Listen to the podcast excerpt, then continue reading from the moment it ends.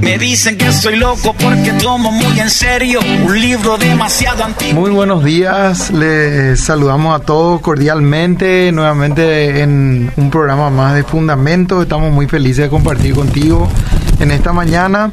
Eh, tenemos un tema muy especial, estamos en el mes de la Reforma Protestante y estamos continuando con este mismo tema. Hoy tenemos un invitado súper especial, pero antes quiero saludarle a José Abed, quien hoy me acompaña en la co-conducción del programa. Buenos días, querido Luis. Eh, buenos días al doctor también, eh, Flavio. Un gusto enorme estar aquí con ustedes y compartir de este tema bastante interesante que viene de una serie que ya empezamos la semana pasada, ¿verdad? Sí, así Muy es. Interesante. La semana pasada empezamos eh, este tema que no es menos importante, ¿verdad? Porque atañe a todos aquellos que nos identificamos con la palabra de Dios y con el tiempo en el cual se de alguna manera se liberó, por decirlo de alguna manera, el- la oportunidad para que hoy tengamos un principio para poder examinar, para poder leer libremente la palabra de Dios. Entonces, todo eso y mucho más vamos a hablar un poco y quiero de esa manera presentarle a nuestro invitado del día de hoy, eh, el doctor Flavio Florentín, un hombre muy caro a mis afectos, un profesor, un mentor también para muchos. Y bueno, muy buenos días, doctor. ¿Qué tal Luis Salomón? Un gusto saludarte a ti, al compañero Abed, ¿cómo era el nombre? José. Jo- José. ¿José de Arimatea o José de, de Egipto? Bueno, José.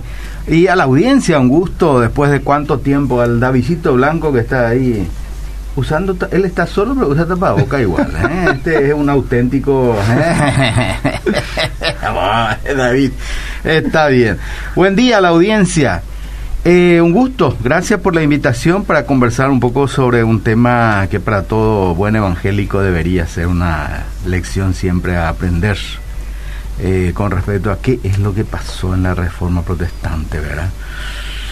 Eh, porque desde ahí venimos con ese sobrenombre de protestante, ¿verdad? Mm. Y qué trae consigo, ¿verdad? Desde el punto de vista espiritual, desde el punto de vista también social, político.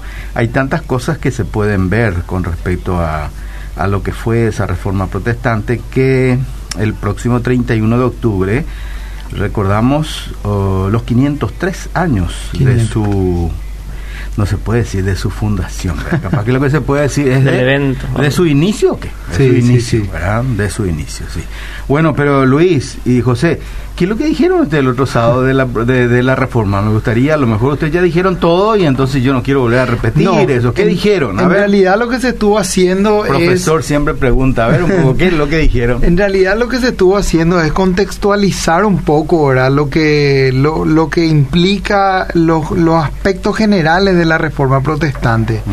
Eh, eh, lo que se estuvo haciendo es justamente, como te, como te digo, contextualizar un poco lo que ha ocurrido en la reforma protestante, pero cabe destacar, según lo que vos acabas de decir, justamente que fue el inicio en el año 1517 con Martín Lutero, pero detrás de eso hay una historia que no es muy visible y que ya venía en un proceso Mm. de mucho tiempo y con muchas personas que fueron de alguna manera ya viendo cosas que no estaban muy bien dentro de la iglesia eh, Oficial. oficial de la época. Era la única también, exactamente, y que fueron llevando a un punto de quiebre Claro. que hizo que Martín Lutero sea un ícono, era para mucha gente. Pero mucha gente piensa que Martín Lutero era el único personaje, pero no es tan así. no, También. no es tan así La semana pasada también hablamos sobre un poquito sobre Lutero. Estuve escuchando, yo estuve de espectador y de oyente, mejor dicho, en Mm. radio. ¿verdad? El tema de, de hoy serían los aportes de la reforma protestante. Sabemos que en esa época también se salió de un, del famoso oscurantismo, ¿verdad? Y, y vemos que el cristianismo históricamente tuvo muchísimos aportes y también en- a través de la reforma hubo, hubo un- una expansión del conocimiento también acerca de, de lo que pudo haber eh, retrasado o atajado o estancado en ese, en ese, en ese tiempo. ¿verdad? Eh, yo quiero recordar también los números para que la gente pueda enviar su mensaje, después vamos a estar leyendo. Por favor, querido José. Es el 0972 201 400. 0972 201 400. Sí, ahí pueden enviar sus mensajes por WhatsApp y también saber que estamos En Facebook Live. Facebook Live, en Mm. vivo transmitiendo y ahí también la gente puede participar haciendo comentarios, preguntas y acá el, nuestro invitado del día nos va a estar ayudando con las respuestas. Bueno, tal vez este, para este, dar un poco pie para que las personas vayan pensando un poquito, siempre quise preguntar esto y entonces ahí se toma el tiempo y anota un poco, con respecto a, a- al- a esto, ¿verdad? De la reforma, su aporte, su aporte en lo social, en lo espiritual, en lo político, si se quiere ver, en la historia y por supuesto eso continuará. A ver, una cosita con lo cual quiero comenzar es, y para que nosotros podamos ubicarnos un poquito sobre un escenario eh, un poco más realista. Claro que nosotros cuando los evangélicos nos acercamos a la reforma históricamente, ¿verdad? nos acercamos con una visión histórica, tenemos la sensación que casi Martín Lutero fue el único que levantó ahí la espada de la libertad, la espada en contra de, qué sé yo, este, el dogmatismo, los ritos y cosas así, ¿verdad? Bueno, la verdad que tenemos que nosotros ser muy este, atentos a ciertos fenómenos que ocurrían en el medievo. Escuché ahí a José Di- o quien uno de ustedes que oscurantismo estaban hablando. Claro que los historiadores y los pensadores un poquito siempre ven al medievo así como una época oscura. Eh, Yo diría en parte sí, pero no del todo. Fíjense Mm. que nosotros cuando llegamos a 1517, cuando estalla la Reforma Protestante, venimos casi con 450 años de historia de la universidad. O sea, las universidades europeas ya tenían cerca de 500 años de existencia. Eh, había muchos descubrimientos, muchas cosas. Cada- claro, a Galileo Galilei casi lo matan por sus ideas. Copérnico ya nos dijo que el centro es el Sol, no la Tierra. Eh, fuerte énfasis de los humanistas, ¿verdad? Con sus ideas, su apego de vuelta a la clásica influencia de la griega, este, de la, de la época griega clásica, ¿verdad? Volvieron ahí a mirar, ¿verdad? Entonces, lo que nosotros tenemos que ver que tanto Martín Lutero y otros reformadores del año 1500 han sido personas que han salido de la universidad. Mm. Eso es un aspecto muy importante. Eh, ninguno de los grandes reformadores que nosotros tuvimos en la época de 1500, tanto Lutero, Calvino, Zwinglio mismo, eh, el propio escocés, ahora que no me viene en la mente todo eso, han sido personas que han salido de las aulas de la universidad. Fíjate, Lutero mismo fue un doctor, doctor, ¿verdad?, en teología, este, fue también este, un- una persona, ¿verdad?, que siempre se apegó y deseó que se instruya a la gente, ¿verdad? Entonces viene con ese chip.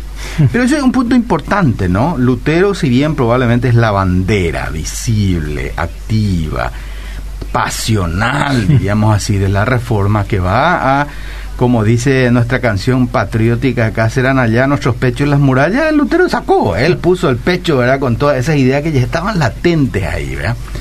Entonces, esos son aspectos muy importantes para considerar que ningún acontecimiento histórico surge de la nada, siempre hay este un contexto que apoya, avala eso, ¿verdad? Y bueno, el contexto que en el cual la reforma va a nacer fue un enorme descontento de la gente, ¿verdad? Con la iglesia que tenía, ¿verdad?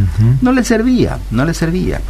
Estaba muy cargada de rituales, estaba muy pedigüeña, ¿verdad? Pedía muchos impuestos, tanto a ricos, a pobres, a lo que sea.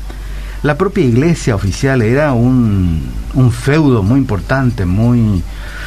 eh, manejaba no solamente los temas espirituales, sino más ocupados también las cuestiones económicas, ¿verdad? Este, compraba, vendía, la- vendía al mejor postor, obispados, feudos. Estamos en la época feudal, ¿verdad? Sí, Estamos sí, saliendo, sí. finales de la época feudal. Entonces mira eso la gente y la verdad expresa sentimientos muy de descontento porque no les sirve esa iglesia, no le llena tanto espiritualmente, no le cuida, al contrario le está pelando, ¿verdad? Mm. Está pelando así en el sentido financiero económico, sí, sí. ¿verdad? Ah, por otro lado, ¿qué pasa con los intelectuales, verdad? Con la, con la gente pensante en las universidades. Fíjate vos que Lutero no es el único. Mm. Muchísimo de su generación pensaba la misma cosa, ¿verdad? Esta iglesia que tenemos no, no sirve, pero se callaban, ¿verdad? Porque tenemos que recordar que esa es la época, estaba muy activa el Tribunal del Santo Oficio de la Inquisición. que cualquier persona católica, oficial, iglesia cristiana de aquel entonces, que pensaba un poco diferente, miren, 300 años tenemos de quemar a todos los herejes, ¿verdad? Entonces cualquiera se cuidaba de eso. En las universidades, vos sabés, tanto ayer como hoy, son un poco los hervideros de nuevas ideas. Y ahí es donde se forman los humanistas con ese deseo profundo de que al hombre hay que darle mayor libertad, tiene que tener un espíritu libre, tiene que haber un espacio para que él pueda pensar libremente.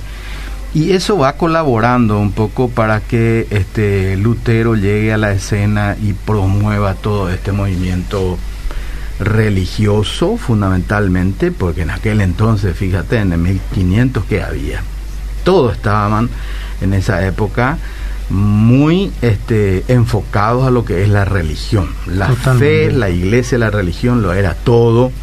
Fíjate que Colón, inclusive algunos años antes, cuando llega acá a América, llega con una profunda convicción que está siendo enviado para cumplir una misión de nuestro Señor Jesucristo.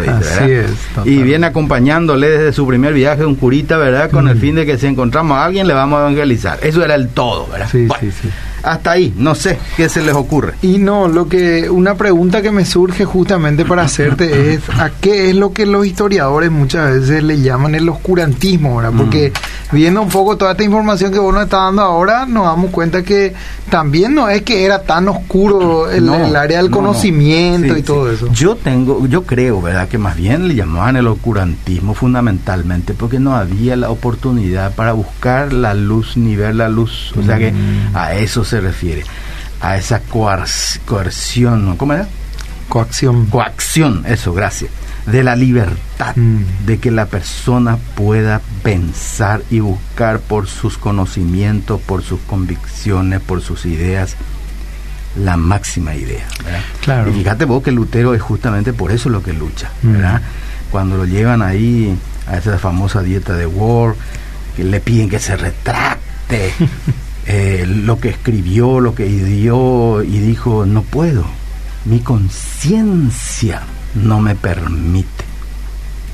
Y la Biblia tampoco me permite, dice, y no es bueno que un hombre vaya en contra de su conciencia y en contra de la palabra de Dios. Fíjate, está ahí metiendo una lanza punzante en lo oscuro de Totalmente.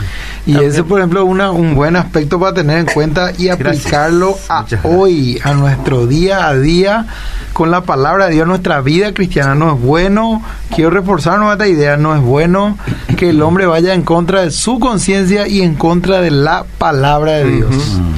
También recordar un poquito de que, bueno, es lo que comúnmente se dice, el profesor nos va a dar un poquito de luz también, de que en ese entonces la Biblia, por ejemplo, era solamente, o sea, hasta ahora la interpretación, según la, la corriente romana, es de parte de la iglesia, ¿verdad? Pero en ese entonces, no solamente la interpretación, sino que también la traducción en latín, ¿verdad? De que no era abierta para el público, todas las misas hacían, o todos los servicios que ellos hacían, lo hacían en latín, eh, los ritos, etcétera, y nadie podía, o sea, cuando también vino esto, este tema de la reforma también le sigue lo que sería la, la traducción y la impresión incluso de, la, de las escrituras, ¿verdad? Sí, vuelvo, eso es un poco, está reforzando un poco lo que estaba diciendo al principio, que sí, este, la gente estaba un poco descontenta porque en muchos de los casos no entendía, ¿verdad? Y cuando vos no entendés qué es lo que pasaba, eh, surge mucho fanatismo y entonces los fanatismos te llevan solamente a, a ciertas manifestaciones violentas no tan sanas, ¿verdad? Eh, sí, la iglesia este, oficial, la iglesia cristiana católica, siguió hasta 1960, mm, Vaticano II, siguiendo sus misas haciendo el latín, ¿verdad?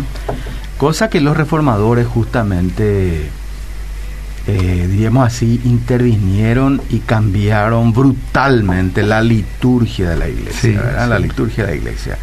eh, la misa alemana, que se llama un poco la misa que hace Lutero, es una misa en donde ya introduce cantos, oraciones comunitarias y la lectura y la predicación de la palabra de Dios en el idioma de la gente, en el idioma de la gente, en el vernáculo. El idioma vernáculo, En el vernáculo. el alemán. Profe. En este caso el alemán, sí. También creo que, según recuerdo que habían comentado en algún momento, que pusieron también la escritura en el centro del púlpito, vamos a decirlo antes. Sí, estaba- sí, exactamente, exactamente. Ese es otro, otro- ese otro tema también. Por eso es que nosotros los evangélicos hasta hoy en día tenemos predicaciones largas, ¿verdad? Insoportables a veces ya, ¿verdad? ¿En qué sentido? Que, bueno, el centro es la predicación, la palabra. Lo más valioso no es tanto el, el cantar juntos,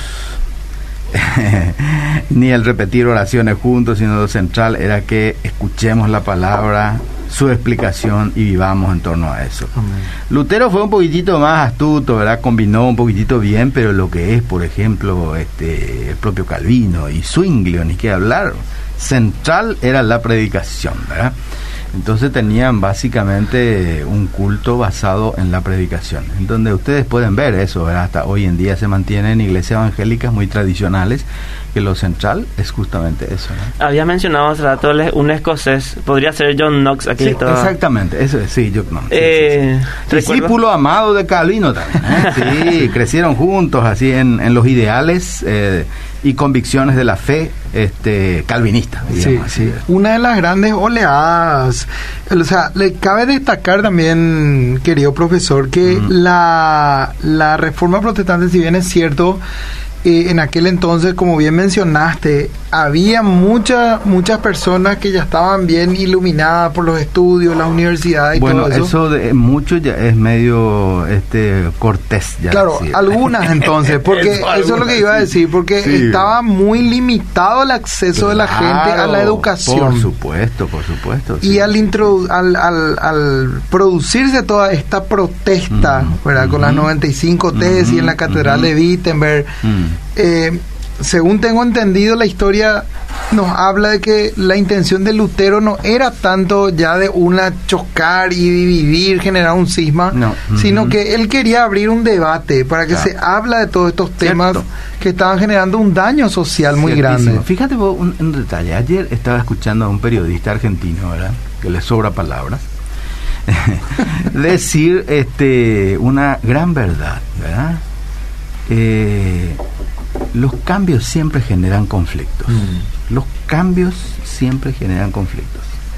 Claro, él estaba haciendo un análisis político y si vos como político querés evitar los conflictos, estás frito, no vas a avanzar nada, los cambios. Y bueno, lo mismo si eso traspolamos un poco la época de la reforma, los cambios generan conflictos.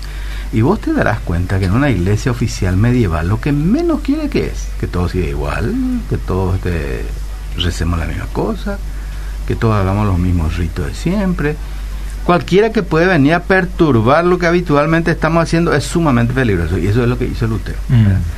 Generó conflicto. Y los conflictos que él generó llevaron a los cambios. Fíjate un detalle importante que introdujo Lutero. Lutero tenía una pasión por la educación. Él quería que la gente de su, este, diríamos así, de su zona, de su cantón, podemos decirlo así, Mm. de su departamento, como quieren llamarlo, sea gente instruida. Porque Mm. él decía, a partir de la base, si nosotros tenemos gente ignorante que no conoce la palabra de Dios, ¿cómo podemos pretender que puedan ser cristianos? Entonces, él tenía una obsesión por la educación. Él decía, así, dijo en una parte, ¿verdad? Si yo no fuera pastor, seguro sería maestro de escuela, dice. Primera cosa. Segunda cosa, él, cuando ya se oficializó más o menos así, que en la zona ahí donde él estaba, ¿verdad? Este, podían practicar ese- esa nueva fe.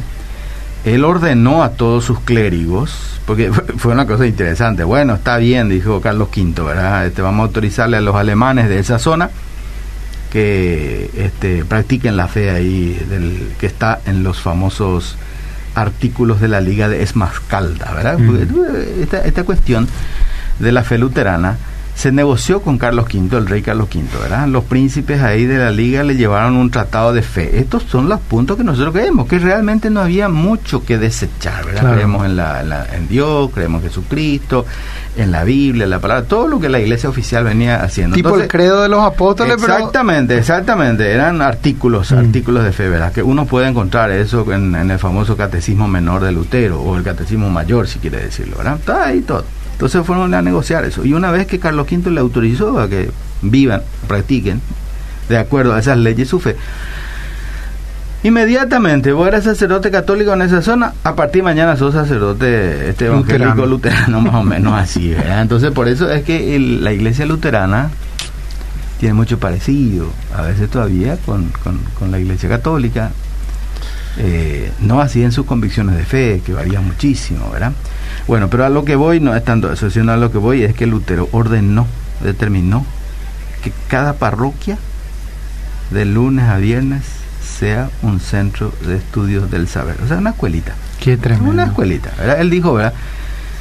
Porque los predicadores que estaban ahí eran la gente que podían leer, escribir, entendía, pasaban por algún estudio o por algún seminario, entonces estaban obligados a enseñar primeras letras a la gente, ¿verdad? Entonces ahí, segunda cosa su obsesión por la educación en Lutero se nota en lo que él hizo. ¿Qué hizo? Primero un catecismo, el catecismo menor. ¿Qué es un catecismo? Interesante, hace dos o tres años una iglesia luterana que me invitó para una conferencia tuvo la gentileza de regalarme una Biblia con el catecismo mayor y menor de Lutero. Qué lindo. Y muy lindo porque uno ve ahí el espíritu pedagógico que tenía Lutero. El catecismo se basaba fundamentalmente en preguntas. ¿Qué es la salvación? Mm. Dice, y después responde él, la salvación es, y con un montón de versículos bíblicos. Qué hermoso. Sumamente didáctico y pedagógico para esa época. Hoy seguramente vamos a decir, pero esto es imposible, ¿cómo llama? Pero para esa época era fundamental. Es el menor para ser usado como una enseñanza así prebautismal o en la mm. escuela dominical. Yo supongo que eso es lo que estudiaban, repetían de lunes a viernes en la escuelita que iban. Después está el catecismo mayor, ya que es una cosa un poco más pesada para la gente, pero él mismo muchísimo escribió, muchísimo redactó y muchos de sus escritos se publicó. O sea que fue un maestro, más que un pastor, fue un reformador maestro, yo mm. creo. Sí. No, perdón, no, quiero interrumpir. Pero una cosita que agregar más para que aprendamos todos, ¿verdad? De repente catecismo relacionamos mucho con la Iglesia Católica Romana, ¿verdad? Pero catecismo viene del griego catequismos.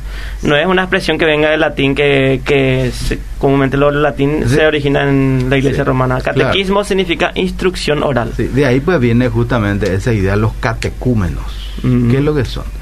Son los chicos o los grandes a quien vos le estás enseñando los primeros pasos de la fe cristiana para que pase después al, bautismo. tema. Así es. Adolescente, joven, adulto, cuando vos haces un curso de discipulado, lo que estás haciendo es un catecumenado ya. Mm, así mismo. Pero bueno, está.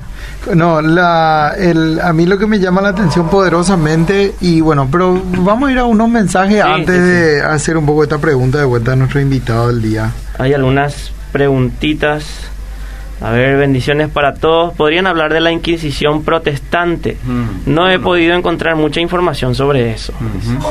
Eh, después, ¿qué saben del concilio de Nicea? ¿Es verdad que la fe es el resultado de una votación de sacerdotes reunidos? Así fue su pregunta. Eh, bendiciones. Me gustaría hacerle una pregunta, dice otro mensaje. Con respecto a la reforma, ¿Piensan que si San Agustín hubiese vivido en la época de Lutero, tendría ese mismo pensamiento hacia la iglesia de Roma? Mm. Bastante profundas las preguntas realmente. Bueno, este un poco siempre es el tema, eso si solamente la Inquisición este fue romana o hay una Inquisición protestante.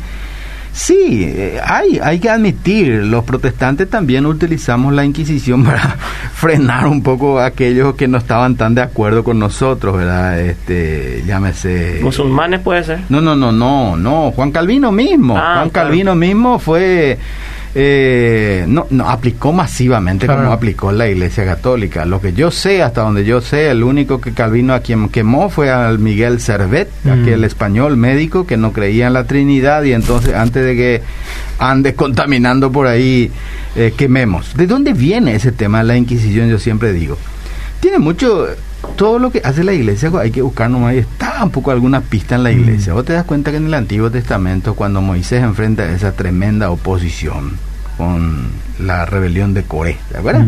Sí, sí, sí.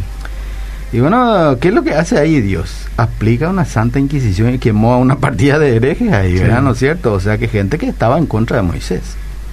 Y de ahí después la iglesia tomó eso, ¿verdad? Tanto la oficial católica y sí, los protestantes en algunos casos utilizaron también eso. El propio Lutero, claro, Lutero no, no, no instituyó, no implantó una oficina de la Inquisición, Mm. pero a Lutero lo que se le critica muchísimo es justamente, y casi no le perdona después la gente no luterana, Mm. el hecho de que él hubiera alzado el pulgar para que los príncipes alemanes salieran y mataran a todos los campesinos a quienes no se los podía dominar. La famosa guerra de los 30 años, ahí Sí, está, sí, ¿verdad?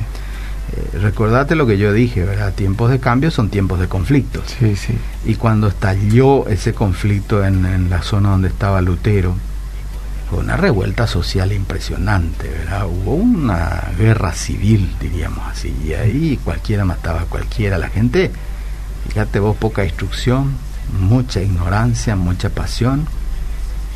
Me imagino que lo que menos hubiera querido hacer en aquel entonces es algún sacerdote católico. Te agarraban ahí y te colgaban en seco, ¿verdad? más o menos así. ¿verdad? Y toda esa revuelta no había predicación que vos podías con eso calmar a la gente. Entonces Lutero dijo a sus príncipes salgan y casen a estos perros, dice. Famoso esa frase, Sí, ¿verdad? y sí, eso es lo que no le perdonan a Lutero. Pero bueno, es, es- es- es hombre de su época, ¿verdad? Es hombre de su época, hay que reconocer, ¿verdad? Se lo condena a Lutero también muy con, ha contrariado a los judíos también en una etapa de su Sí, vida. Sí, era, y, y bueno, pero era profundamente católico Mm, Lutero, mm. ¿verdad? Profundamente católico. En realidad, este, el amor evangélico hacia los judíos recién hay que buscar con los puritanos. ¿verdad? Por ahí más o menos, ¿verdad? Pero antes de eso, todo el mundo siempre decía, estos son los que mataban a Jesús, ¿verdad? Mm. Por ahí viene. ¿verdad? Y, sí, y sí, no hay hombre perfecto ni uno, ni aún uno, dice la Biblia, Sí, ¿verdad? totalmente. Este, bueno, pero, pero ahí, es cierto, es cierto eso, hay que admitir, ¿verdad? Pero por supuesto que la, los protestantes nunca institucionalizaron una, un, un- un tribunal del santo oficio de la Inquisición Mm. como para matar a muchísima gente, ¿verdad? Pero sí, hay que admitir que también ellos no eran este gente que a lo mejor con el discurso intentaba persuadir con la gente así con bueno la guerra de los campesinos hay que buscar eso duró muchísimo tiempo hasta que eso se calmara todo ¿verdad? sorprendente que en medio de todo eso este señor Martín Lutero se ocupó de tanta escritura de escribir. La otra cosa del concilio de Nicea nos llevó a esa pregunta al año 300 después de Cristo 300 cuánto era 330 creo que era ¿verdad? por ahí concilio ahí, de Nicea Si se- en sí si se votó, si es cierto que se votó 325. 325, muchas gracias. ¿verdad? Y sí, un concilio, o sea, ¿qué es lo que pasa también? Eso es una cosa que hay que venir a un seminario para estudiar historia de la iglesia para entender el concilio de Nicea, ¿verdad? Así es. Fue el primer gran concilio que la iglesia cristiana después de la muerte de Cristo este, reunió a muchísimos obispos, porque los concilios aparece, el primero el de Nicea ahí, sin contar lo de Jerusalén, ¿verdad? En donde se reúnen los obispos para definir la doctrina de la iglesia. Ojo con eso, ¿eh? que hay que leer bien el concilio de Nicea, que fue un concilio muy valioso para la fe cristiana, poderoso, porque ahí se define la Trinidad. Mm. Ahí se define el credo de los apóstoles. Se defienden muchas cosas de las Muchísimas cosas. herejías que iban surgiendo. Sí, lo que pasa es que un concilio, ¿por qué se hace? Porque la iglesia empezó a tener en su seno a muchas, no sé si llamarlo herejía, pero muchas doctrinas no ortodoxas, Ah. ¿verdad? No ortodoxas, no, no, no las que venimos practicando. Eh, el concilio de Nicea se convoca justamente por los famosos arrianos, Mm. ¿verdad?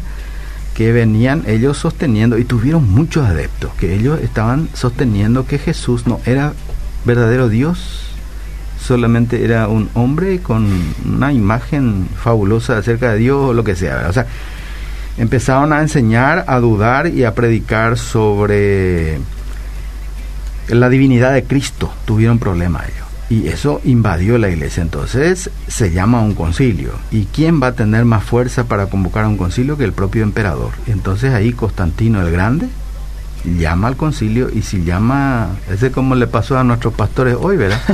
si llama al ministro, vos te vas todo, ¿verdad? Y si llama el, este, el presidente de, una país, de un país a los religiosos, se van todos.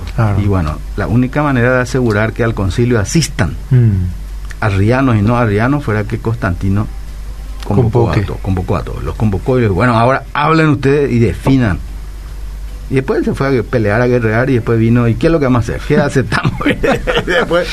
y, bueno, y así fue, ¿verdad? Que en realidad no creo que haya sido el voto también de, lo, de los sacerdotes, como dice ahí, o de los obispos, mejor dicho, ¿verdad? Sino que el propio Constantino fue el que probablemente levantó el pulgar a la doctrina ortodoxa cristiana que hasta hoy en día sostenemos. Dios Padre, Hijo y Espíritu Santo, los tres son una misma persona y los tres son divinos. Muchos dicen que a partir de, este concilio nosotros tenemos el, cristianismo, o sea que nuestra fe es el resultado de este concilio y también lo, de esa manera lo hacen bastante tardío, ¿verdad? Sí, sí, yo creo que sí, ¿verdad? O sea que la formalización de sus primeras doctrinas fundamentales, yo diría, ¿verdad? Porque si no, vamos a negar a todos nuestros mártires. Exactamente. Y toda la historia que hay detrás. Claro, que entregaron su vida, su sangre y todo, ¿verdad? Para que realmente en el 325 ahí se reúnan y digan esto es lo que creyeron nuestros padres. y es lo que se formó como sucesión apostólica también, que ellos podían determinar de quién era el discípulo de quién y llegar a la doctrina bíblica sí, sí, sí, Ahí está. de los apóstoles. Sí, sí. El credo de los apóstoles, inclusive, por eso hay un credo niceano que le mm. llaman, ¿verdad? Credo niceno. Ese, ese creo en Dios Padre Todopoderoso, Creador del cielo y de la tierra hasta ahí no me había decir porque ya no me acuerdo eh, me llama mucho la atención, volviendo a centrarnos un poco en los aportes. Perdón, había una tercera cosa que no respondí, pero fíjate nomás en eso. ¿Qué decía Salomón? Sí, que me llama mucho la atención que a partir de la, de la protesta que hizo Lutero con las 95 tesis, eh, hubo un avance muy, muy claro en la parte educativa y de conocimiento en el pueblo, para que el pueblo justamente tenga acceso. De la zona ahí donde estaba Lutero. Exactamente, de, la de esa región.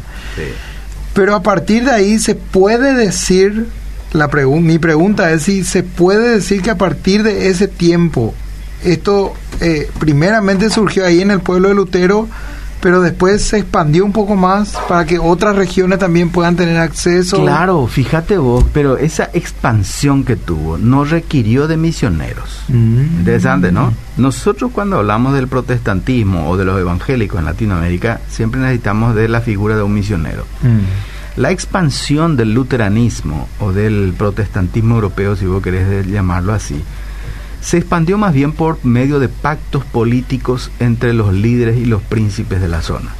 Fíjate vos que el primer, las primeras zonas donde el luteranismo va a entrar muy fuerte son este, en los Países Bajos, mm. en todo lo que es ahí la cuenca donde están Suecia, Dinamarca, Finlandia, Noruega, ¿eh? esos países han sido los primeros que en esa época sus líderes, sus reyes, recibieron la noticia de que era este, de, de, de, las ideas luteranas, llamaron a un sacerdote y lo escucharon qué es lo que ustedes piensan y todo el mundo quería desprenderse un poco del yugo católico. Ese fue el tema también político, Porque la Iglesia Católica le estaba acogotando con los impuestos que cobraban a todos los príncipes y a todos los reyes. Entonces estos países daneses, noruegos, empezaron a simpatizar y aceptaron la fe luterana. Y entonces Lutero tuvo la obligación de enviar a muchos de sus pastores para que empezara un tema de instrucción. Fíjate un detalle interesante. Hace poquito yo estuve leyendo el libro de Oppenheimer, el periodista este, ¿verdad? Y el librito suyo se titulaba Basta de historia, ¿verdad? Y para un historiador eso fue cautivante, enseguida agarré eso. Y la verdad que es un tratado acerca de la historia económica del desarrollo de los países. Y en ese librito él analizaba un poco la historia ahí de Finlandia, un país sumamente desarrollado. Primer punto, top 10 o en uno, dos o tres lugares está en todo lo que es materia de educación, finanzas, desarrollo, nombre no hoy. Y él se fue y recorrió esos países, todos los países de los cuales él habla en ese libro, recorrió y le preguntó a un finlandés, ministro ahí, ¿cómo es que los finlandeses son tan apegados al tema del estudio, al tema del conocimiento? Ellos invierten muchísimo en la educación eh, preescolar, primaria, secundaria, en todos los niveles. Y este ministro le dijo, la verdad que eso se debe, interesantemente dice, a un pastor luterano, 1600. ¿En serio? ¿Y qué pasó? Lo que pasa es que el pastor luterano le dijo a los finlandeses, si se quieren casar, tienen que saber leer y escribir. Si no saben leer ni escribir, no pueden casarse. Entonces, con eso generó toda una revolución que los muchachos y las chicas tenían que aprender a leer y escribir porque se querían casar. En aquella época, pues, el máximo ideal no era la soltería, sino era casarse, tener una familia y desarrollarse. Y en Finlandia, según Oppenheimer y el librito que él relata y la experiencia, eso se debe a un pastor ahí en Finlandia que impuso esa norma, que si muchachos y chicas quieren casarse, tienen que saber leer y escribir, tienen que ir a la escuela.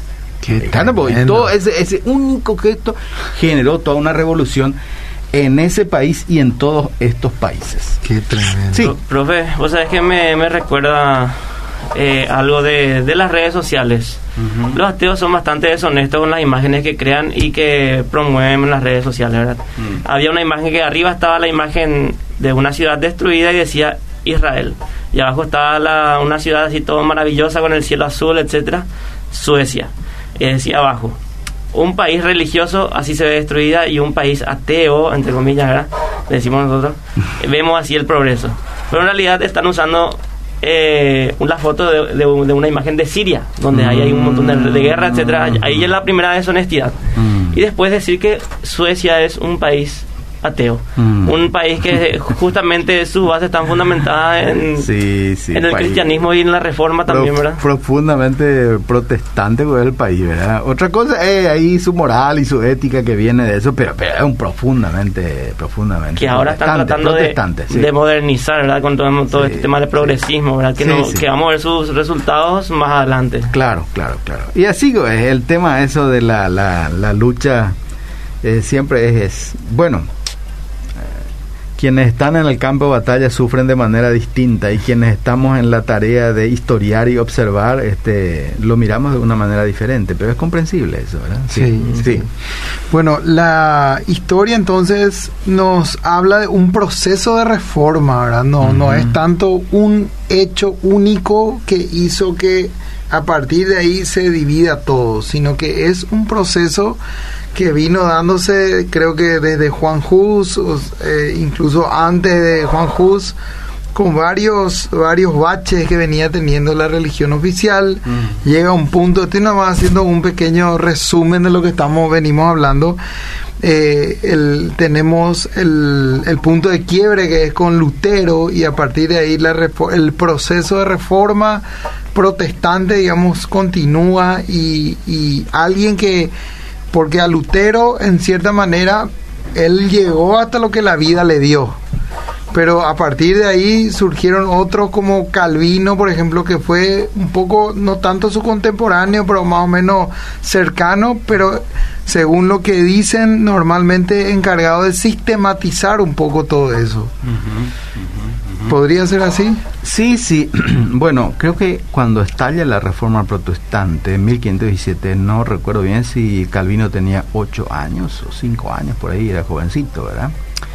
Lo que sí hay que decir que Calvino tuvo esa gracia también de ir a la escuela, de ir a una universidad, es una persona sumamente instruida y parece que la naturaleza le dotó a él con una sistematización fabulosa, que mm. aparentemente no le fue tan difícil, ¿verdad? Y sí, yo siempre digo, ¿verdad?, que Lutero es la pasión de la reforma. ¿verdad? Así el que canta allá patria querida, ¿verdad? la pasión. Pero Calvino es el pensamiento de la reforma, el que pensó, con respecto a la doctrina. La verdad de las cosas es, fíjate vos, Lutero hace catecismos, Calvino hace teología sistemática, ¿verdad? instrucciones de la religión cristiana. Él lo publica cuando tenía 25 años y es un poco hasta ahora el libro así de cabecera de la, del pensamiento protestante calvinista, pero también de todo, ¿verdad? O sea que fue el pensador, fue el mm. pensador. Y creo que esas cosas este, son gracias de Dios, ¿verdad? Es una gracia de Dios porque no se puede llevar adelante un proceso de cambio solamente con pasión, pasión, mm. pasión. Eso te agota. Totalmente. Te agota y cuando vos morís desaparece. Claro.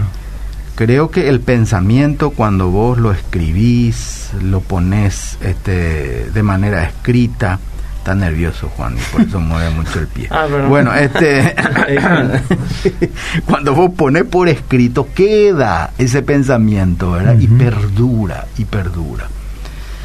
Claro que la pasión siempre también es importante, te va a mover, te va a mover, se necesita también. Vos no podés mover, o sea, no vas a generar una reforma solamente con el pensamiento. Claro, claro, totalmente. Probablemente eso es también un poco eh, la idea, la utopía con la cual se movió mucho tiempo el protestantismo, creyendo que educando a la gente mm. ya se van a, a, comportar cristianamente. Y no es tanto así, ¿verdad?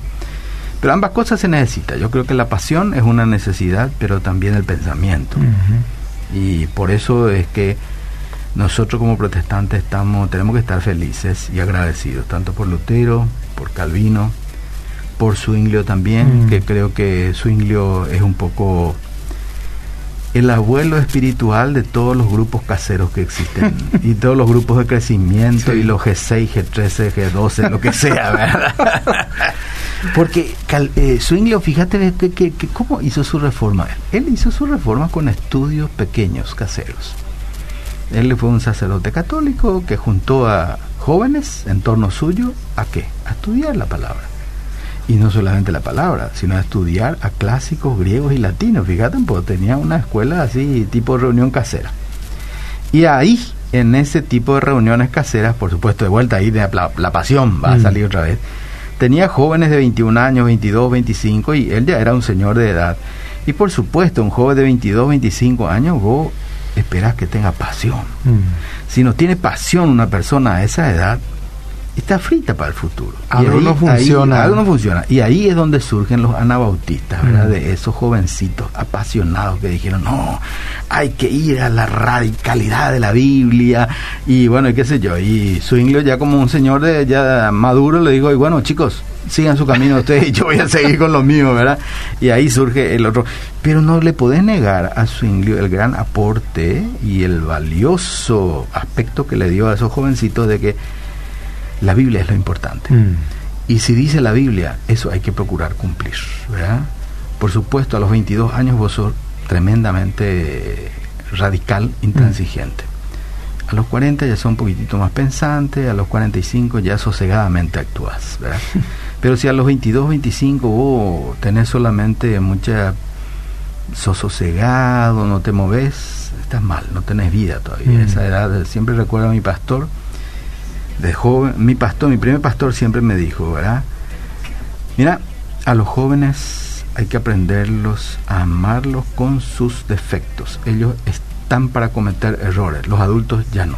Y eso es muy interesante y eso es lo que Zwinglio un poco probablemente no supo administrar o actuó y pensó bastante bien para su época, ¿verdad? Si yo me acoplo a la virulencia juvenil, mm el que va a salir perdiendo soy yo. Mejor mm. nomás que ellos hagan su camino. Y así hicieron, ¿verdad? Lo, y ahí surge el movimiento anabautista con eso, ¿verdad? Bueno, anabautista menonita que hoy conocemos. Sí, sí, está lejos todavía lo de menonitismo, pero, pero, está cerca. Pero más o menos es, la, raíz, idea, la raíz, la raíz, sí, sí. Tenemos mensajes, querido José. Voy a leer los del Facebook. Dice Darío Figueredo, manda saludos, está viendo con su esposa. Eh, Sara Ferreira dice que se escucha bien. Ivette Palacios, ¿en qué momento dejaron de ser seguidores del camino para ser católicos, porque antiguamente se llamaban seguidores del camino a los cristianos. Eh, apropiado desarrollo del tema, podrían decir si es o no cuero que Lutero se había suicidado. O sea, en cierto se habrá querido decir que Lutero se había suicidado y si no es así, ¿cómo, ¿cómo falleció? Pregunta. sería interesante un programa explicar cómo es que los cristianos empezaron a desviarse de la palabra y así dar lugar al catolicismo romano, dice otro. Son ya, gracias, gracias. A ver, a ver un poquito, ¿cómo es que se desviaron del camino? Yo creo que nunca se desviaron del camino, siempre seguimos el camino, pero el camino como es tan largo, a veces nos desviamos, ¿verdad? De, la meta. La meta siempre es imitarnos, o sea, acercarnos más y más a la imagen de persona que fue Jesucristo, mm. Lleno de amor, de misericordia, de bondad, de buen trato para con las personas. Hijo de Dios, pero verdadero Dios y verdadero hombre también, ¿verdad? ¿Cuándo es que fueron, se volvieron, y eh, se institucionalizaron? Bueno, una, una experiencia así de fe como la fe cristiana, desde que partió Jesucristo hasta el concilio de Nicea, eran grupos esparcidos, ¿verdad? Y entonces ahí cuando ya el Estado hace oficial suyo una fe, hay que sistematizar eso, hay que ordenar y hay que administrar. Y ahí entonces la iglesia se acomoda un poco a lo que era el imperio romano. Mm. Mira a Roma cómo se organiza y, organiza la iglesia de la mismísima manera que se organizaba Roma. ¿verdad? El César, el Papa. Y ahí este, el Senado romano, que sé yo, los obispos y después los cardenales y cosas así. Mm. Entonces, va. Esa es la razón por la cual este, probablemente, y cuando la iglesia se institucionaliza demasiado y pierde su vitalidad a la larga o a la corta, pues comete muchos errores.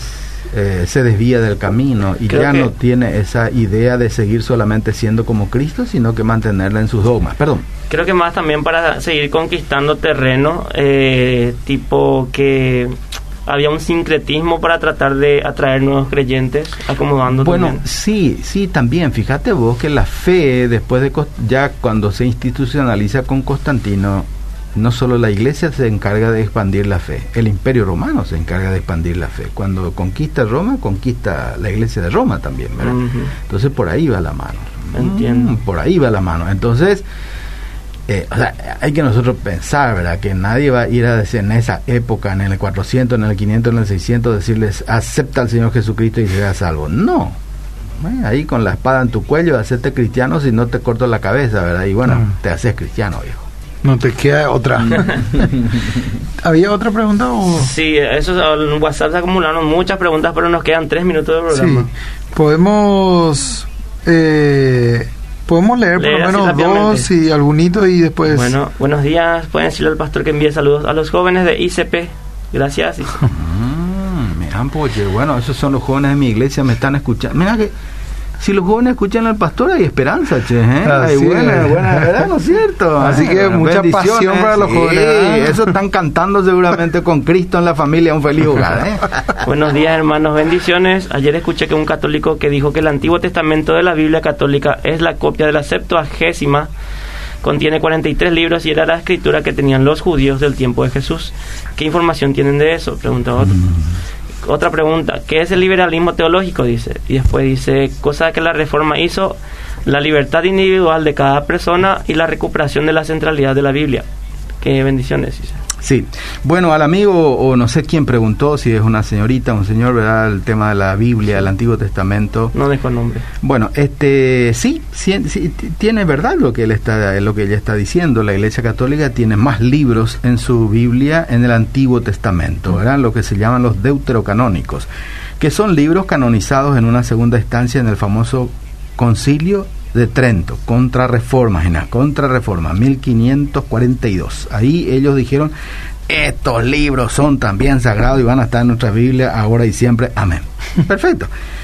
Pero un detalle importante para los evangélicos muy fanáticos por su Biblia también, no olviden que Lutero también tradujo todos esos deuterocanónicos en su Biblia de primavera, ¿eh? ahí están también. Entonces muchas de las Biblias luteranas de, van a tener también los deuterocanónicos. Pero Lutero tomó la precaución de decir, la verdad que estos libros yo no estoy tan seguro si son inspirados, pero capaz que es útil para los cristianos y lo pongo en el medio, dice, entre el Antiguo y el Nuevo Testamento, y ahí está. Un poco es la Biblia, Dios habla hoy, o Dios llega al hombre. de repente nosotros eh, divinizamos mucho la Biblia y no olvidamos de que realmente es un conjunto de libros históricos. Claro, claro, y tiene su historia, es toda una disciplina dentro del estudio teológico, el estudio de la introducción al estudio y la formación de la Biblia, ¿no? ¿Qué otra pregunta era así de paso nomás? Nomás para ya ir terminando. Eh, ¿Por qué será que un país como el Paraguay de mayoría católica no tiene representantes en Roma, un embajador o un cardenal, dice otro? Bueno, yo una vez, yo leí un librito, leí un librito de ya fallecido, profesor mío, fabuloso.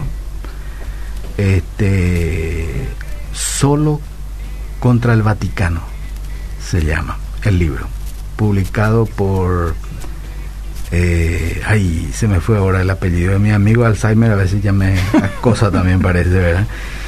Este, y él, escribió un paraguayo que era católico, después se retiró de la iglesia, de su oficio de ser obispo, sacerdote, y se volvió laico y se casó, ¿verdad? Se casó y este, fue senador de la República un tiempo también, entró ahí con el grupo de del encuentro nacional y cosas así. Y fue mi profesor en el programa doctoral, valioso hombre, creo que un hombre de Dios, ¿verdad? Formó hogar, formó familia.